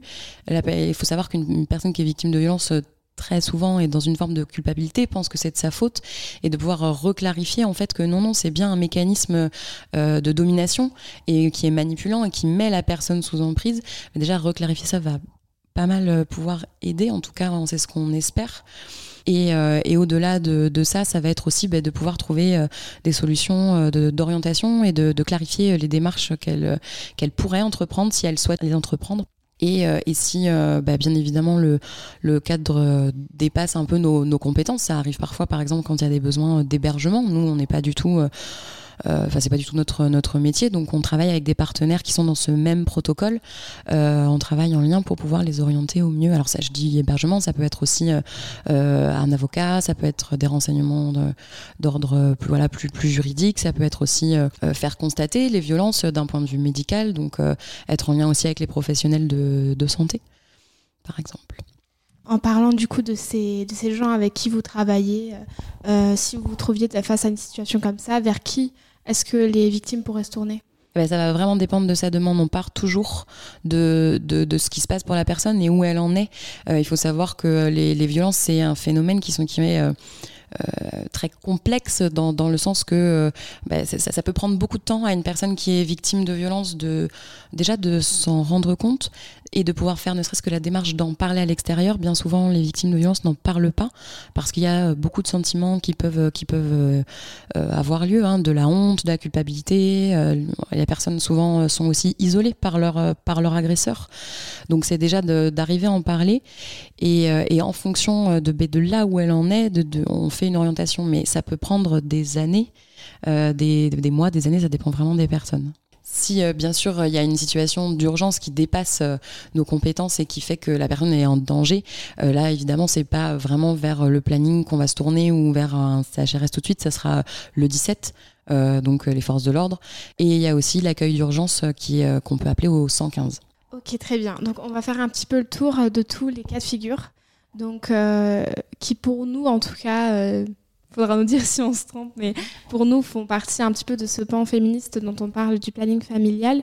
Euh, Qu'est-ce qu'on pourrait dire Quelles sont les premières choses que, le planning familial pourrait dire à une jeune fille qui est tombée enceinte et, euh, qui en fait se pose des questions par rapport à l'avortement? Ben, la manière dont se, déroulent de manière générale tous nos, entretiens, mais euh, je répondrai du coup plus avant à ta question, ça va être, nous on, pose un petit peu le cadre de, comment on se rencontre, donc ça va être dire à la personne que euh, euh, voilà tout ce qui se dit ici est confidentiel, que ça sera dans une posture plutôt même carrément non, non jugeante, donc il y aura pas de, on va pas lui expliquer quoi faire, comment faire, quelle est la bonne, la bonne manière de faire, ça va être à être à l'écoute de la personne, lui demander ben, comment, elle se sent, euh, qu'est-ce qui s'est passé, qu'est-ce qui fait qu'aujourd'hui elle s'est rendue compte qu'elle était enceinte, euh, est-ce que le, rapport qui a donné lieu à la grossesse était consenti ou pas, on fait aussi euh, du dépistage des violences dans ce type d'entretien.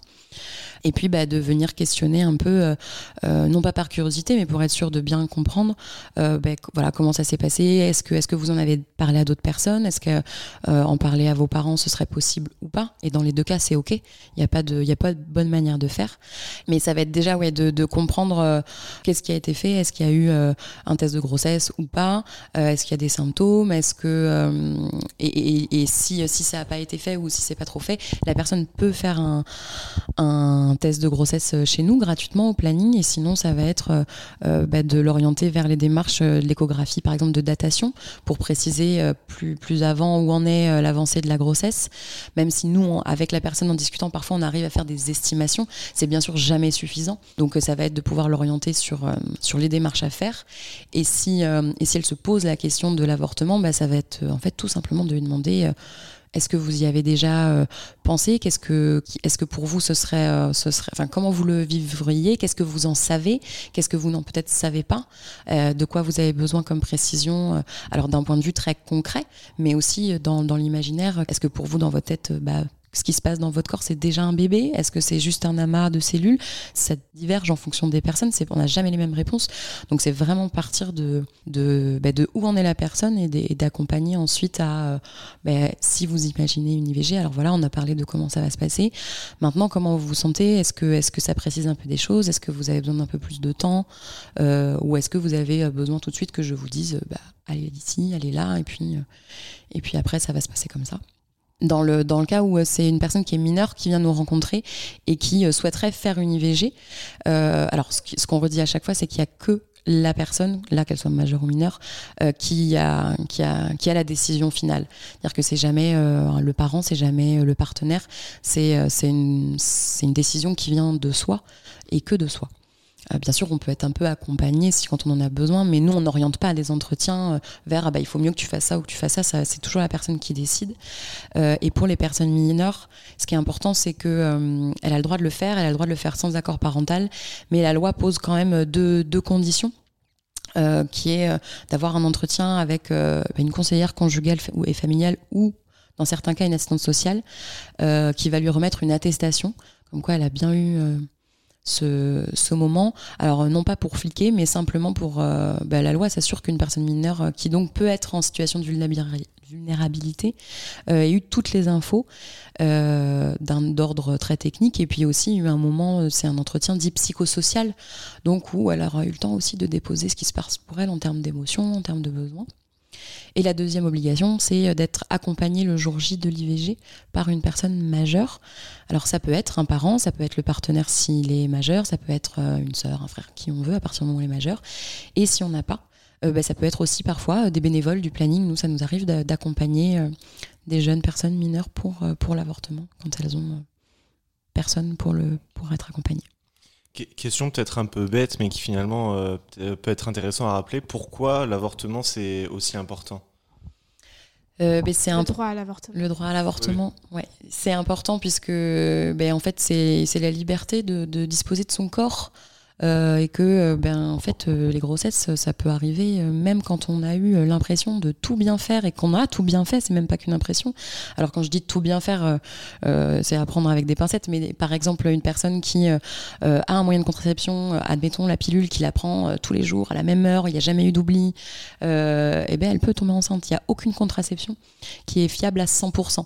Donc tomber enceinte et, et avoir une grossesse quand on a un moyen de contraception, ça arrive et ça arrive bien plus qu'on ne le croit puisque c'est, si je dis pas de bêtises, c'est presque euh, quatre, euh, trois quarts euh, ou non pardon deux tiers, deux tiers des avortements aujourd'hui qui ont lieu, qui sont faits alors que la personne prenait une contraception, potentiellement la prenait même très bien. Et donc, ben, le droit d'avortement, s'il est en danger, il est en danger. ça met les personnes en danger, en fait. Donc, il y a ça. Et puis, il y a ouais, la liberté de, de décider quand je veux et si je veux avoir une grossesse et potentiellement un enfant. La semaine dernière, on a fait une émission euh, sur, euh, qui parlait du harcèlement en général, donc on a parlé de, d'harcèlement sexuel. Du coup, on voulait revenir un peu là-dessus, en parler avec toi. Euh, qu'est-ce que c'est la différence entre une agression sexuelle et un viol, en fait? La loi, elle définit le viol comme tout, acte de, en fait, de pénétration, alors que ce soit pénis, doigt ou objet, dans la bouche, le vagin ou l'anus d'une personne, alors qu'elle n'en est pas d'accord. Donc soit par euh, menace, contrainte ou euh, surprise. Euh, donc, euh, donc le viol, c'est il y a vraiment le caractère, enfin il y a la condition, on va dire, de la pénétration. Là où une agression sexuelle, euh, il n'y a, pas ça. Donc euh, la grosse différence, on va dire, c'est ça.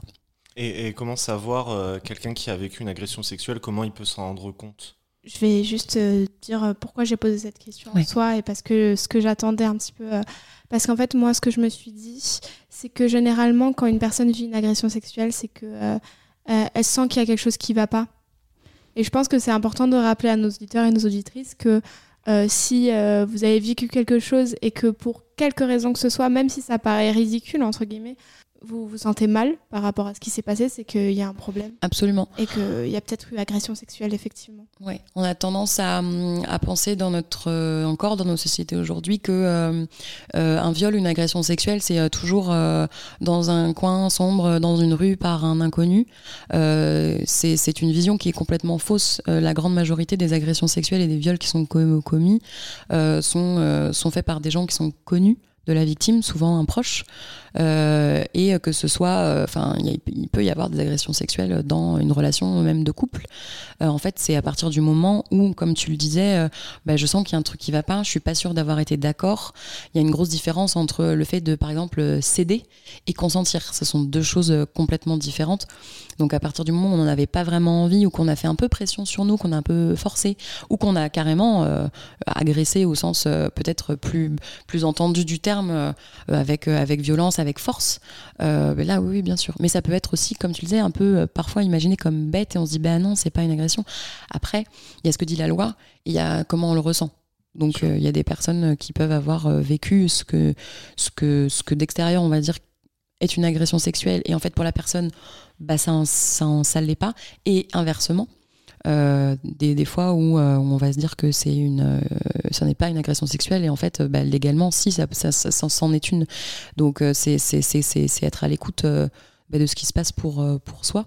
Mais ça évidemment si on n'a pas trop l'info bah, on peut se dire que bah non non c'est pas possible que ce soit une agression sexuelle. Et puis ça peut être aussi difficile pour des personnes qui en seraient victimes de se l'avouer entre grosses guillemets parce que euh, que ça vient faire bouger beaucoup de choses et que les violences euh, euh, sexuelles elles ont des conséquences vraiment sur comment on se sent et comment après on est en rapport avec soi avec les autres avec son corps. Et donc là là encore le, truc c'est d'être au rythme de, de de la victime quoi Est-ce que quelqu'un du coup qui, qui sait en soi, au fond de lui, qu'il est victime de ça, mais qui n'a pas forcément envie de le considérer comme tel, parce que ça aussi c'est une décision qui est très personnelle, euh, faut savoir que t'as pas forcément envie de d'agir au final euh, par rapport à ce qui t'est arrivé, des fois tu as juste envie de passer à autre chose, mais c'est difficile de passer à autre chose quand on n'a pas parlé.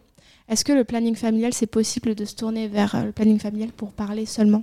Complètement. Complètement. euh, on, accueille ici euh, tout le monde et sur tout- toutes ces thématiques-là. Euh, et donc, on peut venir au planning juste pour en parler. Si on n'a pas envie derrière de faire des démarches type dépôt de plainte, on va jamais y obliger la personne. Il y a quand même une petite limite à ça et, qui, est, qui, peut se discuter, mais qui est importante, c'est que dans la mesure où nous, on nous confie... on est bien sûr dans un cadre confidentiel, mais si on nous confie des faits de violence, notamment sur mineurs, et que la personne est en danger, on a l'obligation légale de le signaler. Euh, c'est, euh, c'est, sinon, c'est non-assistance à personne en danger. On ne sait pas si cette personne euh, est, est toujours en contact avec l'auteur, si ça peut se répéter. Et donc, euh, nous, on, mais comme, comme tout un chacun et comme professionnel euh, à la rencontre de personnes qui sont mineures, si on est euh, au courant de faits de violence, et notamment de violences sexuelles dans ce cas-là, euh, il y, a, y a des démarches qui nous sont euh, euh, obligatoires. Alors, Bien sûr, le but, euh, ça va pas être de- de- d'imposer ça absolument. C'est discuter avec la personne avant et on prend le temps et on voilà, on échange sur, sur, sur ces choses-là. On fait rien contre le gré de la personne, euh, mais on essaye de le faire accepter et on le fait pas n'importe comment. Mais effectivement, il y, a- quand même une limite euh, légale à ça et qui qui permet pas de juste dire ah ben tu m'en as parlé, ben ok, rentre chez toi. Non. On va essayer à minima de peut-être, on va peut-être pas signaler tout de suite, mais de reproposer un entretien pour en rediscuter et pour prendre le temps avec la personne euh, de voir comment, comment elle se sent et, de la sortir d'une situation de danger. Alors pareil, on sauve personne, mais, mais de- de- d'essayer de, faire en sorte qu'elle se retrouve plus, euh, enfin qu'elle soit plus en, prise avec ces violences-là. Du coup, est-ce que, euh, à part le planning familial, tu aurais en tête d'autres dispositifs qui peuvent euh, bah, permettre euh, d'aider euh, les trois cas de figure dont on a parlé depuis le début, donc des personnes victimes de violences, d'ailleurs quelles qu'elles soient, on peut, on peut ramener un petit peu tout ce qui est agression sexuelle dans cette idée, et aussi pour, pour s'informer par rapport à l'avortement. Du coup, est-ce que tu aurais en tête des, dispositifs qui peuvent aider à ça? Oui, sur ces thématiques-là, ça peut être, bah, ça peut être d'en parler déjà à, bah, à qui, à quelqu'un en qui on a confiance. Donc ça peut être euh, un ami, ça peut être un parent, ça peut être, euh, je sais pas, une tante, une sœur, un frère, euh, peu importe, mais quelqu'un avec qui on se sent en confiance. Euh, déjà, c'est un grand, c'est un gros truc parce que ça, ça sort la personne de, de, de, bah, de la forme, d'une forme d'isolement par rapport à ce qu'elle vit. Donc en parler, même si euh, j'entends que ce soit hyper difficile. Euh, et pourquoi une personne de confiance? Parce que ben on sait que aussi euh, en parler, ça peut, être une double violence quand on nous renvoie des choses qui sont culpabilisantes euh, ou qui sont euh, responsabilisantes, alors qu'on le sait, hein, dans les violences, la seule personne qui est responsable des violences, c'est l'auteur et non pas la victime. Donc euh, pouvoir en parler à une personne de confiance qui, euh, avec qui on peut lui demander, ben en fait, je sais pas trop où aller. Elle va pouvoir orienter vers le planning, elle va pouvoir orienter vers euh, par exemple le numéro vert, comme on en parlait tout à l'heure, par euh, sur le chat, par ton plan à toi, euh, mais aussi au sein des, structures euh, scolaires, il y a souvent les infirmières scolaires ou les assistantes sociales dans les milieux scolaires qui peuvent être des bons, voilà, des, vraiment des personnes ressources. et qui bah, parfois vont nous passer la main, vont dire, vont, vont, vont faire, faire le job quoi, hein, euh, d'orientation. Mais, euh, mais ouais, ouais, euh, au sein des établissements scolaires, la- l'infirmière scolaire peut être peut-être le, premier contact avec qui en, en parler si, si ça se passe bien avec elle et que, et que c'est une personne avec qui on, on arrive bien à discuter. Mais du coup, bon, on rappelle, même si on le rappelle depuis le début de ces interviews, mais si vous avez quelques questions que ce soit, de toute façon, vous pouvez contacter le planning familial euh, et le numéro vert d'écoute aussi, qui est le 0800 08 11 11, euh, ainsi que euh, un numéro que peut-être vous avez déjà vu effectivement pour tout ce qui est euh, bah, personnes qui sont victimes de violences, quelles qu'elles soient, surtout les femmes, il y a le 3919. Absolument. oui. Voilà. Dernière petite question, on se demandait par curiosité depuis quand le planning familial se considère féministe? C'est-à-dire que peut-être qu'il l'a toujours été, mais on se demandait si vous saviez. Alors j'avoue que j'ai pas de date précise, mais en fait c'est un mouvement euh, peut-être avant qu'il se considère féministe, qu'il l'est en fait intrinsèquement. Puisque euh, euh, les, les premières luttes des années euh, 40, cin- 50, pardon, des années 50, les premières luttes des années 50, euh, c'était autour de, euh, avant le planning familial, ça s'appelait maternité heureuse. Au tout début, les prémices, c'est ça. Et en fait, euh, bah, c'était défendre l'accès à la contraception et de choisir le moment de la maternité et de pas le subir. à- Moi, je, je- je prends l'exemple de, mon arrière-grand-mère euh, qui a eu euh, 14 grossesses et euh, 11 enfants. Euh, si tu lui poses la question, elle te dirait, bah, en fait, euh, j'ai eu 11, 11 grossesses et 11, 11, 14 grossesses et 11 enfants parce que j'avais pas le choix, parce que j'avais, il n'y avait pas d'accès à la contraception. Et quand tu lui reposes aujourd'hui la question, elle te dit, ben, ah, si j'avais eu ça à l'époque, ou si j'avais eu l'accès, ou si j'avais eu l'info, euh, ben, j'aurais pas eu autant d'enfants. Alors, euh, elle les aime tous, c'est pas le problème. Mais c'était ça, en fait, c'était de, laisser le choix aux, aux femmes et aux couples. Euh, mais de pouvoir avoir une sexualité qui soit pas que reproductive mais euh, mais euh, plaisante euh, avec voilà du désir du plaisir et de, à défaut du contraire souvent quand on fait l'amour quand on fait du sexe c'est pas pour c'est pas toujours pour se reproduire mais pour avoir du plaisir. Donc la lutte c'était c'était ça et puis c'était permettre aussi l'émancipation des, femmes de, de cadres bah, qui, les, qui, qui, qui en fait obligeaient qu'elles soient au foyer à s'occuper des enfants et que ce soit monsieur qui travaille. En fait, c'était pouvoir choisir autre chose. Si on en a envie de choisir euh, une autre vie que celle-là, bah, c'était pouvoir le faire. Et la contraception et le droit à l'avortement euh, bah, permettaient, euh, là, ces luttes-là ont permis ça. Et, ces, ces- ces prémices euh, du planning, il faut savoir que c'est, c'est en fait, euh, c'est des médecins euh, qui, luttaient qui étaient militants euh, et qui pratiquaient des avortements euh, ou qui donnaient accès à des moyens de contraception de manière illégale parce que euh, il faut savoir qu'un avortement, euh, qu'il soit légal ou pas, il est fait. En fait, si quelqu'un, si une personne, elle veut pas de cette grossesse, elle trouvera toujours le moyen. Par contre, euh, ça va la mettre en danger parce que bah, les techniques utilisées à l'époque, euh, euh, alors euh, sans, sans on va peut-être pas aller dans le trash, mais voilà, c'était vraiment euh, dangereux. Et donc il y a des médecins qui, euh, bah, qui ont euh, commencé à pratiquer euh, et, des, médecins hommes, hein, euh, majoritairement, enfin peut-être pas majoritairement, j'en sais rien, mais on sait qu'il y avait des médecins hommes dans le lot et qui euh, acceptaient de faire euh, des IVG alors que c'était illégal pour euh, bah, en fait euh, répondre à la demande de ces femmes, quoi. Alors, qui dit féminisme dit lutte contre les inégalités en soi. Euh, donc, euh, on se demandait aussi si euh, vous aviez des actions auprès de la communauté LGBTQIA+. Euh, alors, on n'a pas d'action spécifique euh, auprès de cette communauté-là. En revanche, c'est vrai que euh, c'est des thématiques qu'on aborde dans, bah, par exemple, dans nos animations. C'est aussi des thématiques sur lesquelles on, on peut recevoir les personnes pour des pour des entretiens. On parle de ces thématiques-là. Après, c'est vrai qu'on participe souvent à des actions militantes. par exemple, le 17 mai sur la journée contre les les discriminations et les violences LGBT-phobes de manière générale. Euh, le planning, euh, prend, euh, il prend part euh, euh, régulièrement. Euh, et au niveau, euh, au niveau du national, euh, on a le planning familial a une commission euh, spécifique sur les sur les, les, les thématiques LGBT euh, QIA+. Euh, et, euh, et au planning familial d'Agen, ben, un de nos administrateurs, euh, qui est euh, Élie euh, Boué, fait partie de cette commission et la porte et l'anime aussi beaucoup. Et c'est pour ça que c'est important pour vous d'être féministe, c'est pour euh, que les choses changent en fait dans, dans le bon sens. euh, qu'elle change à plein de niveaux. Alors bien sûr, le, le planning au fur et à mesure euh, des années s'est enrichi d'autres luttes, puisque effectivement il y a des luttes qu'on a gagnées, mais qui sont euh, qui sont pas encore, en fait qui sont jamais tout à fait tout à fait gagnées. Euh, on, on- on- J'en parlais récemment. euh, on, on parlait de aujourd'hui, il y a un petit retour euh, sur sur la pilule. On a considéré que c'était longtemps un, un outil d'émancipation pour les femmes parce que contrôle, pouvoir contrôler plus ou moins hein, les naissances, bah, c'était un outil d'émancipation. Aujourd'hui, la pilule, euh, ben, elle est plus vécue par les jeunes générations comme un outil d'aliénation parce qu'il y a des effets secondaires, parce que il faut la prendre tous les jours, parce qu'elle pèse que sur les femmes. Euh, et donc, euh, donc ça, c'est pas remettre en cause les luttes de l'époque, mais c'est dire qu'elles ont évolué en fait, et qu'on on veut autre chose aussi aujourd'hui euh, pour pour beaucoup, c'est de dire, ben pourquoi ça pèse toujours sur les femmes, pourquoi c'est que sur les femmes que cette problématique de grossesse, d'avortement, euh, elle pèse, et pourquoi, ben, on parlait tout à l'heure de la pilule masculine, pourquoi ça ça passe pas quoi? Et, donc c'est c'est aussi ça, c'est que ces, ces luttes, elles s'enrichissent. Alors elles s'enrichissent aussi, euh, ben voilà, des luttes. On, est, on est euh, pour. euh, Il y a une convergence des luttes. Par exemple, on parlait tout à l'heure des, des, des- discriminations et des violences LGBT. Ben on est féministe, mais bien souvent aussi, on est, on est contre toute forme de discrimination et pour le libre, la, la liberté de, alors de choix des personnes, mais aussi de vivre puisque euh, on ne choisit pas nécessairement sa sexualité. Euh, Le fait d'être homosexuel, euh, on ne le, choisit pas, par exemple.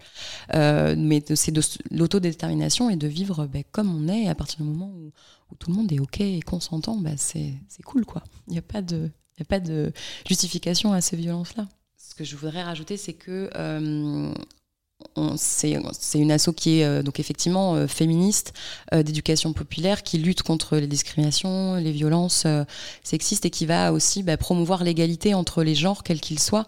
Et en ce, qui, en ce qui concerne l'égalité entre les hommes et les femmes, ben, ça va être aussi de venir re-questionner ces, stéréotypes de genre. Euh, euh, je donne un exemple euh, volontairement très caricatural, euh, les femmes à la cuisine et les hommes euh, au foot, ou euh, pour les filles c'est du rose et les garçons c'est du bleu. Euh, bah, toutes ces thématiques-là, c'est euh, des choses qu'on tend à essayer de, déconstruire avec les personnes qu'on rencontre, que ce soit euh, en entretien ou que ce soit euh, dans, dans les actions et les programmes euh, qu'on porte. Il faut savoir que le planning a plusieurs programmes, euh, alors euh, genre, genre et santé sexuelle par exemple, ou euh, le projet santé, euh, le programme euh, handicap et alors qui permet aussi d'aborder ces questions-là euh, auprès des personnes en situation de, handicap avec une approche bah, qui est adaptée et qui, qui, a, est une approche globale aussi avec bah, par exemple les personnes qui sont en institution, donc avec les professionnels, avec les familles, avec l'institution elle-même, pour que pour que ces thématiques-là puissent être, enfin que les, personnes en situation de handicap bah, puissent avoir accès aussi à ces infos. Et puis le, pla- le planning développe aussi un programme euh, en direction des plus petits qui s'appelle le Prodas. On vient pas parler de sexualité à des tout petits, c'est pas c'est pas le but.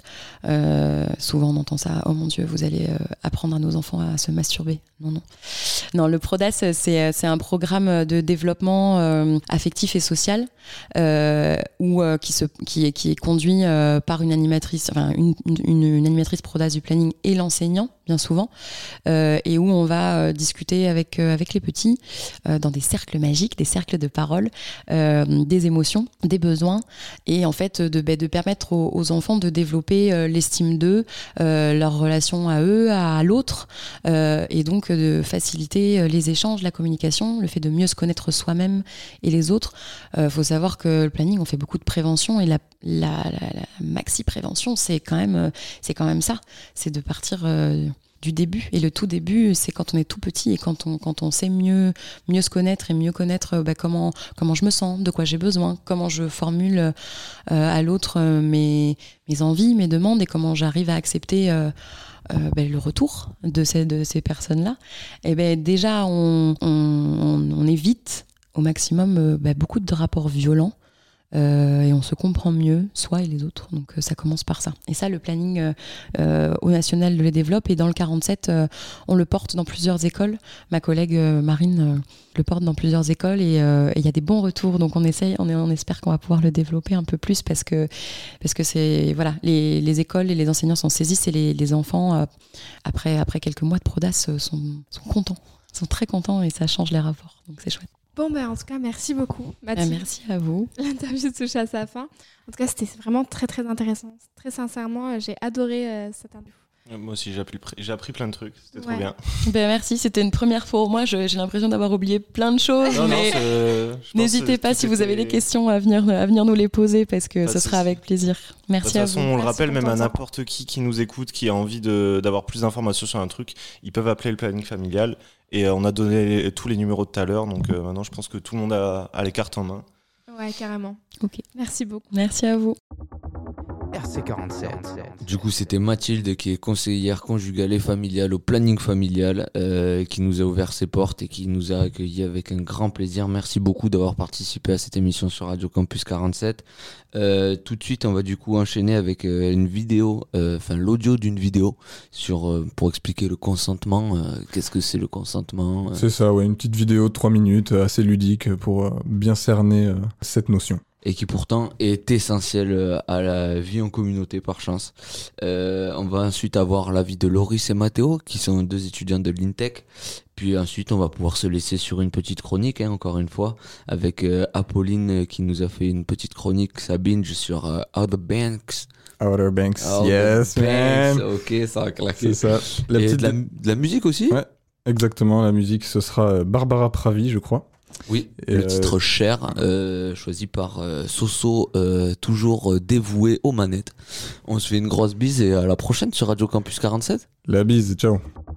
RC47.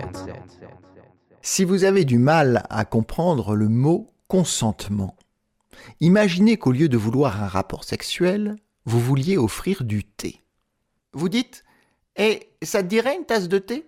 Et si la personne vous répond Oh oui, j'adorerais une tasse de thé, merci, vous savez qu'elle veut du thé. Si vous dites Et tu, tu veux une tasse de thé? Que la personne répond Euh, peut-être, mais je ne suis pas vraiment sûr. Alors, vous pouvez lui préparer une tasse de thé. Ou non. Mais sachez qu'elle ne la boira peut-être pas. Et si elle ne la boit pas, et c'est la partie à retenir, ne la forcez pas à la boire. Le simple fait que vous lui ayez offert une tasse de thé ne vous autorise pas à l'obliger à la boire. Et si la personne vous dit non merci, ne lui faites pas de thé, tout simplement. Ne la forcez pas à en boire, ne vous emportez pas contre elle parce qu'elle ne veut pas de thé. Elle ne veut simplement pas de thé, ok? Elle peut dire Oui, s'il te plaît, c'est gentil de ta part. Et quand le thé arrive, elle ne veut plus en boire. Bien sûr, c'est un peu agaçant, parce que vous avez fait l'effort de préparer du thé. Mais rien ne l'oblige à boire du thé. Elle voulait du thé, mais maintenant elle n'en veut plus. Certaines personnes changent d'avis le temps que la bouilloire chauffe, que le thé infuse et qu'on ajoute le lait. Et on a le droit de changer d'avis, mais ça ne vous autorise pas à les forcer à boire. Et si la personne est inconsciente, ne lui faites pas de thé. Les gens inconscients ne veulent pas de thé, ils sont incapables de répondre à la question Veux-tu du thé? Parce qu'ils sont inconscients. Ok, peut-être la personne était consciente quand vous lui avez demandé si elle voulait du thé, et elle a dit oui. Mais le temps que la bouilloire chauffe, que le thé infuse et qu'on ajoute le lait, elle est devenue inconsciente. Vous devriez juste poser le thé, vous assurer que la personne inconsciente est en sécurité, et c'est à nouveau la chose à retenir, ne lui faites pas boire le thé. Bien sûr, elle avait dit oui, mais les gens inconscients ne veulent pas de thé. Si quelqu'un accepte le thé, commence à le boire et s'évanouit avant d'avoir fini, ne continuez pas à lui en verser dans la gorge. Rangez le thé et assurez-vous qu'elle soit en sécurité, parce que croyez-moi, les gens inconscients ne veulent pas boire de thé. Si une personne vous a dit oui pour un thé samedi dernier chez vous, ah, ça ne veut pas dire qu'elle veut que vous lui fassiez du thé tous les jours. Elle ne veut pas que vous débarquiez chez elle à l'improviste pour lui préparer du thé, la forcer à en boire, en lui disant Mais tu voulais bien du thé la semaine dernière Elle ne veut pas non plus se réveiller et vous trouver en train de lui verser du thé dans la gorge, tout en lui expliquant qu'elle en voulait du thé la nuit dernière. Si vous comprenez à quel point il est ridicule de forcer quelqu'un à boire du thé quand il n'en veut pas, et que vous êtes capable de comprendre quand quelqu'un ne veut pas de thé, alors pourquoi est-il si difficile de le comprendre quand on parle de sexe? Qu'il s'agisse de thé ou de sexe, le consentement est tout ce qui compte. Et sur ce, je vais me préparer une petite tasse de thé. RC47. On se retrouve au campus numérique à Agen avec Loris, Loris qu'on connaît, puisque Loris est étudiant à l'INTEC et est venu travailler avec nous plusieurs fois. Comment ça va Loris? Tout est nickel. Est-ce que tu peux nous rappeler quelle formation tu suis? Euh, je suis une formation euh, d'informatique euh, dans le cadre d'être euh, ingénieur plus tard. Et donc euh, voilà. Ok, super. Bon, du coup, comme euh, j'ai pu t'en parler un peu avant, on va faire une émission euh, en- dans le mois de juin autour de la prévention et plus spécifiquement autour de l'éducation sexuelle, Ok. euh, du consentement, de la contraception, mais également de l'égalité homme-femme et de l'avortement. Donc si ça te va, je vais te poser quelques questions par rapport à ça. Alors déjà, euh, question à grande discussion, euh, qu'est-ce que tu penses euh, des cours d'éducation sexuelle qu'on peut recevoir à l'école? Euh, moi, je crois j'en ai reçu qu'un, c'était au collège, en troisième, et ça m'avait assez aidé en vrai, justement, j'avais bien aimé, etc. Mais je trouve justement, on n'en fait pas assez, parce que en troisième, je trouve c'est un peu tard, euh, justement, c'est un peu là avec, euh, on se découvre, etc. Il vaut mieux en parler, je pense, dès petit, même à l'école, et aux limites aussi au début collège, en sixième, c'est, pour justement, du coup, avoir plus de prévention et que les jeunes soient plus au courant, tu vois, parce que en troisième, je trouvais que c'est bien, j'avais bien appris, etc. Mais j'avais peut-être un peu trop tard, justement, je trouve. Ouais. Parce que même si on n'a pas euh, de relations sexuelles directement, euh, c'est quand même bien d'être informé avant de s'y intéresser. ouais, c'est ça. Voilà. Ouais, c'est clair. Ok. Qu'est-ce qui t'a le plus informé par rapport à ton éducation sexuelle d'ailleurs, par rapport à ça? Je sais pas, euh, je sais pas trop, non. Euh, C'est-à-dire. C'est-à-dire, là là, tu me dis que par exemple, toi, dans les cours, tu as trouvé que c'était quand même plutôt bien. Mais est-ce que tu considères que ce que tu as appris, tu l'as appris où en fait? Ben, je vais dire un peu tout seul, quoi. C'est, euh, t'as souvent, bon, il y a tout le truc du porno, tu vois, normal. Et euh, après, quand t'es jeune, franchement, en quatrième, troisième, euh, tu parles un peu avec tes potes, etc. Après, je sais que chez les mecs, c'est plus ouvert. En général, les filles, elles osent pas trop en parler quand elles sont jeunes. Mais moi, j'en ai appris vraiment tout seul, je pense, voilà. Et après, avec ma copine, voilà, tout s'est Ok. fait petit à petit. Je vois, je vois. Est-ce que tu as entendu parler du débat qui se profile aux États-Unis par rapport à l'avortement?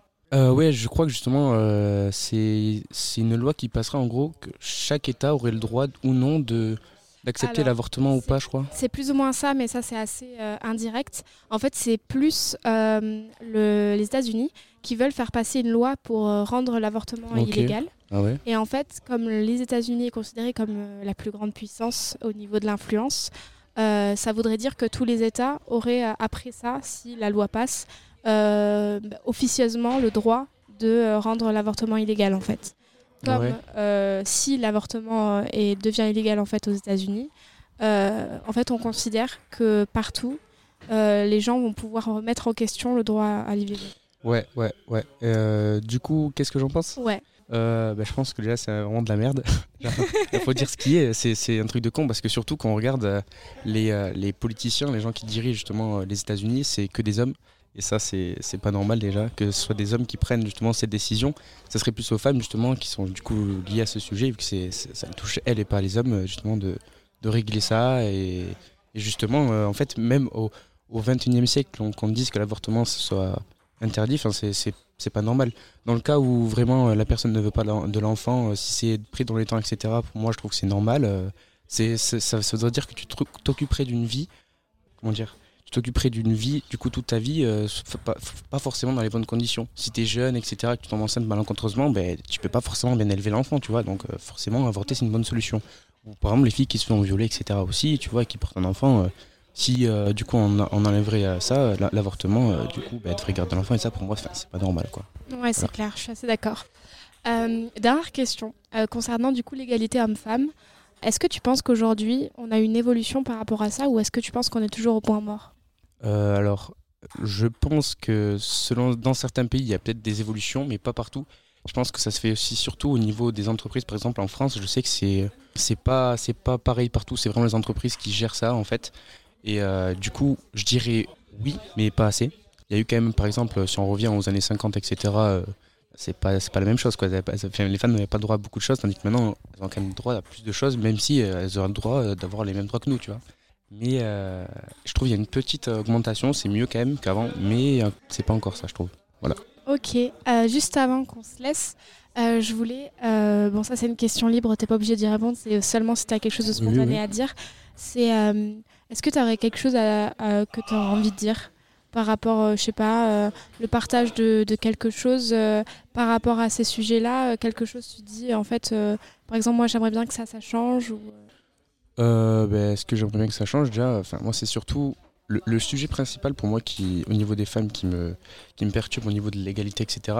Pas forcément l'égalité mais c'est surtout par exemple au niveau de la dans la rue je trouve que les femmes sont pas du tout assez en sécurité. Même nous des fois en tant qu'hommes on n'est pas forcément euh, des fois euh, en sécurité on peut se sentir agressé etc. Euh, mais les femmes c'est tout le temps. Je sais que par exemple ma soeur ou ma copine quand elles sont dans la rue ça peut arriver souvent qu'elles se font siffler etc. Et tu vois c'est pas c'est pas normal. Et moi, c'est ce point-là justement qui, qui me dérange le plus justement dans les, entre l'égalité homme-femme, etc. Voilà. Euh, la sécurité un peu. l'harcèlement voilà. sexuel, un Ouais, peu ah, voilà, voilà. Tout ce qui est Ouais. harcèlement moral, etc. Voilà. Même physique, Ok. du coup. Bah, merci beaucoup, Laurie. Ben voilà, merci à toi. RC47. On se retrouve de nouveau dans le campus numérique. On est avec qui? Mathéo Miosek. Mathéo, enchanté. Euh, comment ça va, Mathéo Ben, ça va très bien. Tu peux me dire ce que tu suis comme formation? Euh, moi, je suis la formation euh, système d'information. Donc, je pars pour un cursus de 5 années avec 2 ans et demi de cours, 6 mois de stage et 2 ans d'alternance. Super. Est-ce que tu as une petite idée de ce que tu veux faire après? Euh, pas du tout. Je compte sur l'alternance pour me dire euh, ce qui va se passer par la suite. On est quand même beaucoup dans ce cas-là, c'est vrai. Donc, euh, comme on a pu en parler un petit peu avant, je t'ai demandé en fait de répondre à quelques questions. Donc, euh, merci d'avoir accepté. Euh, par rapport à une émission sur tout ce qui est éducation sexuelle et éducation un petit peu égalité homme-femme, pour faire un petit résumé. Alors déjà, qu'est-ce que tu peux nous dire de ce que tu as pensé en fait de l'éducation sexuelle que tu as pu recevoir à l'école? Alors moi, ça s'est passé au collège et je me souviens ben, pratiquement de, rien, mais euh, ouais, c'est vrai qu'un rappel plus vers euh, lycée euh, plutôt que collège, enfin et collège, mais plus euh, lycée parce que lycée c'est- là où je pense euh, ça se passe le c'est le plus important et on y- on, on donne pas trop d'infos dessus, donc je trouve que le lycée serait mieux. ouais. Ouais, c'est un peu le moment où euh, Ouais. les gens peuvent euh, éventuellement bah, se poser des questions sur leur sexualité, etc. Rien que ça, donc euh, oui, je suis absolument d'accord avec toi. Euh, Qu'est-ce qui t'a donné, selon toi, euh, autour de toi, dans ton entourage, dans ton environnement, le plus d'informations par rapport à ton éducation sexuelle? Oh ben internet. hein. Ouais. ouais. Ouais, je pense que c'est bah, les copains après. euh, Ouais. Et c'est tout. hein. Ouais. Euh, je vais te poser des questions peut-être un peu plus euh, complexes. Donc, euh, si t'as pas, t'es pas inspiré, il n'y a pas de problème. Ouais. Est-ce que tu as un peu entendu parler de la situation qui se passe aux États-Unis par rapport à l'avortement? Pas du tout. Alors, je vais te faire un résumé très très court. Si ça t'intéresse, tu iras voir. Ouais. Il y a une loi qui est en fait en train d'être traitée pour rendre l'avortement illégal aux États-Unis. Et ça inquiète beaucoup, notamment la France, parce qu'on considère que comme les États-Unis, c'est un pays influent, que ça donnerait le choix en fait à tous les pays de, euh, bah, de rendre illégal l'avortement. Euh, Qu'est-ce que tu en penses, dit comme ça Euh, moi déjà je suis euh, pour l'avortement, je vois pas pourquoi on devrait euh, choisir pour euh, les personnes concernées euh, le droit ou non de d'avorter. Après, euh, je sais pas trop. Non, J'ai mais rien que ça, c'est une réponse euh, tout à fait, euh, tout à fait chouette. Moi, j'aime bien, euh, j'aime bien l'idée de se dire que bah, cha- chacune des personnes euh, bah, détient son propre corps et peut en faire ce qu'il veut. Voilà, c'est ça. Et euh, concernant juste l'égalité homme-femme, est-ce que tu penses que euh, on a euh, évolué aujourd'hui à ce sujet? Parce que j'imagine que bah, tu as été déjà sensibilisé au sujet, tu en as entendu parler un peu autour- de toi. Est-ce que tu penses qu'aujourd'hui, on peut considérer qu'on est plus égalitaire qu'avant? Euh, je pense oui. Ouais. Rien que pour euh, bah, déjà le, le vote, bon ça ça date pas d'hier, enfin je crois. Il y a des jobs où on voyait aucune femme et maintenant même dans le milieu où on est, l'informatique, on voit de plus en plus de, de, de filles euh, dans nos promotions. Donc ça c'est c'est cool et après euh, bon pour les autres euh, travails je connais pas trop donc euh, Ouais. je peux pas trop parler pour ça mais je sais qu'ici euh, on le voit déjà euh, et c'est cool quoi. Bah, Merci beaucoup d'avoir répondu à mes questions, Mathéo. Avec plaisir. RC47. Sabine. I am not in danger. Sur Radio Campus. I am the danger. Today, smoking is gonna save lives. Trouve la série qui te fera procrastiner. Salut, moi c'est Apolline et aujourd'hui je vais vous parler d'une série pleine d'action et de rebondissements. Cette série c'est Outer Banks.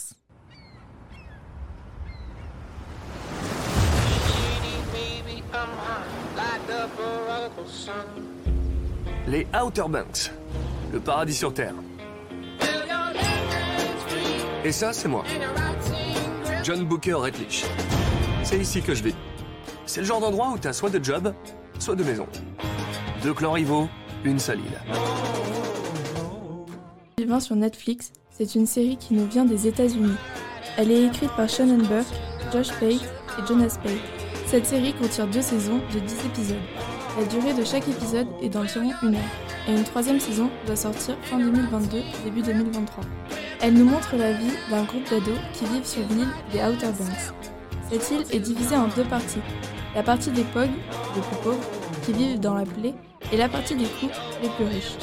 Les principaux ados que nous suivons sont des ados qui vivent principalement dans la plaie. JJ, Pop, John.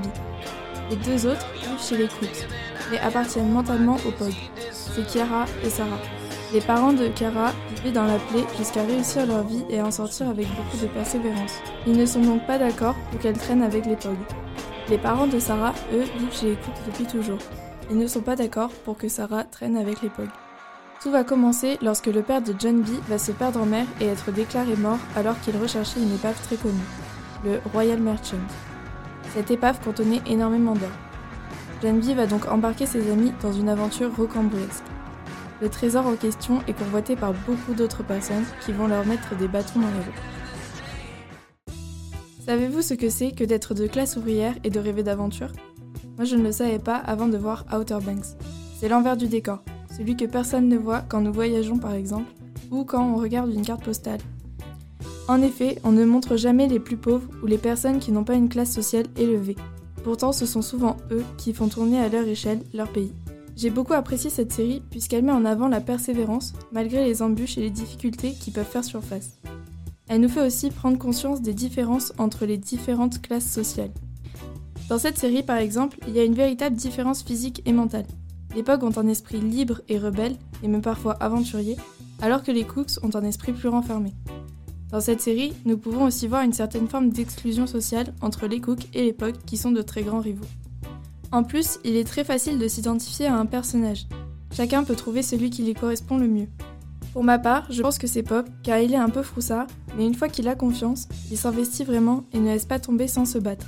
C'est celui qui a le plus de connaissances. C'est aussi la conscience du petit groupe d'amis. Je vous conseille vraiment cette série qui est émouvante avec beaucoup de sentiments. Amour et rigolade se mélangent. C'était la chronique sur les séries, je vous dis au revoir et à la prochaine. RC47.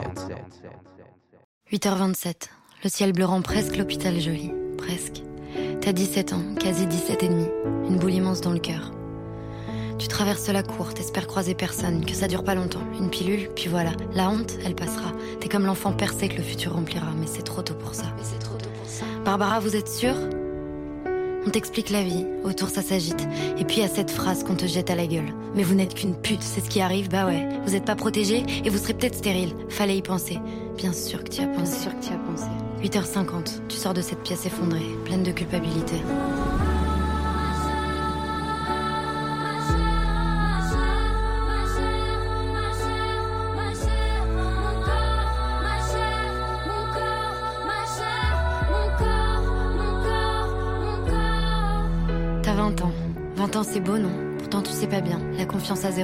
Tu bois des verres en trop pour te sentir un peu moins. Tu flambes, tu fais la belle, tu fais comme si de rien.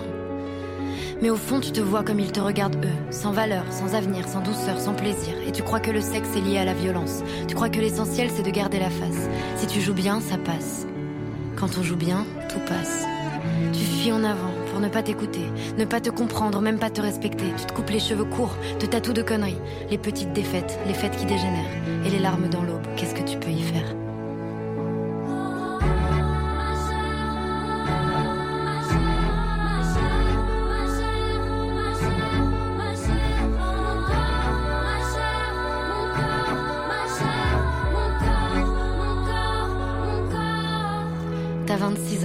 ciel bleu rend presque le boulevard joli. Presque. T'as 26 ans, quasi 26 et demi. Maintenant tu te sens prête, tu t'entends raisonner, et puis t'abandonner.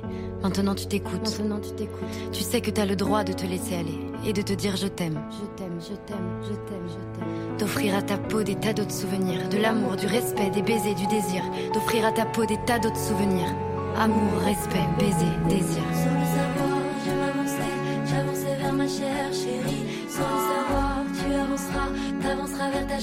chérie. Maintenant on sait, nous avançons, avançons vers nos chers, chérie.